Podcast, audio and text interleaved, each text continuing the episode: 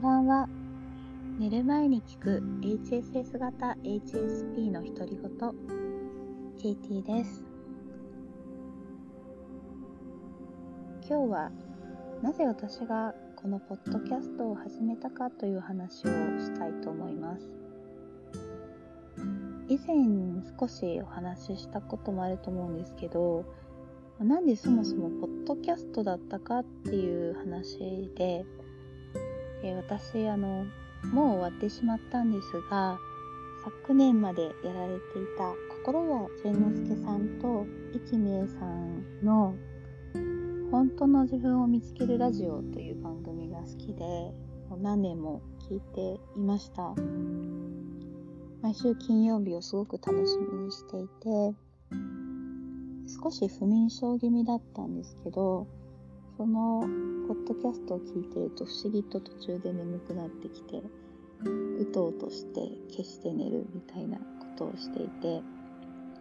その心地よさの原因がお二人が番組を重ねるごとにすごく自然体になって最初の頃は割とちょっとプログラム的に相談に答えたりされてたんですけどなんかだんだん緩くなってきて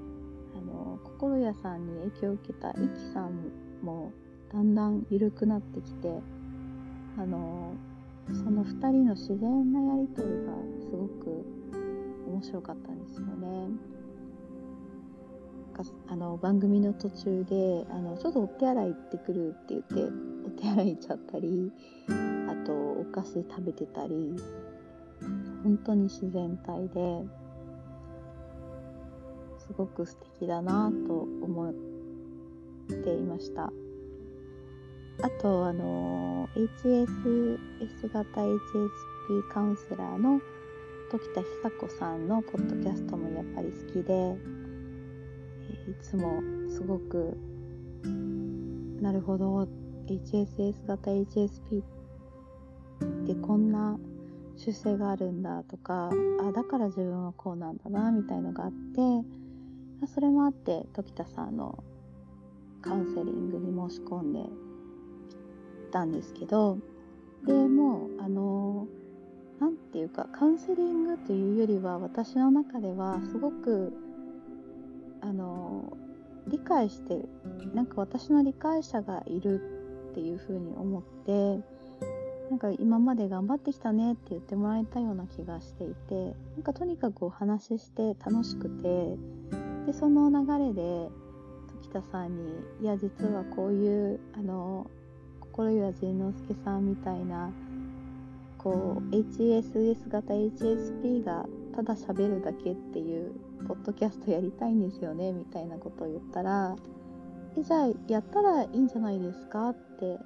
あの言ってくださってやっぱり時田さんは本も出してたりとかいろんな講座もされてたりとかすごくフットワークが軽い方で行動力がすごくあるのでなんか時田さんに言われたらあもしかしたらできるのかななんて思ってであの割とすぐぐるぐるやろうかなやろうかなって思ってたのが時田さんに会ってあやろうと思って始めました。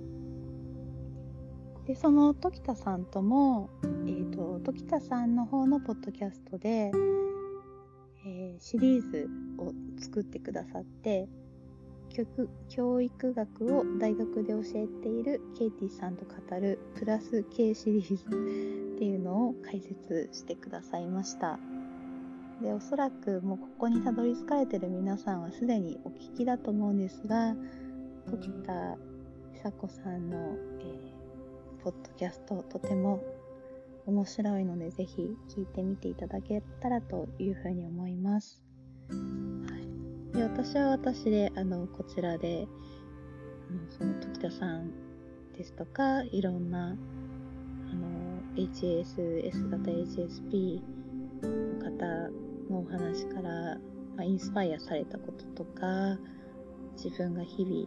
感じたことなどを発信していけたらいいなというふうに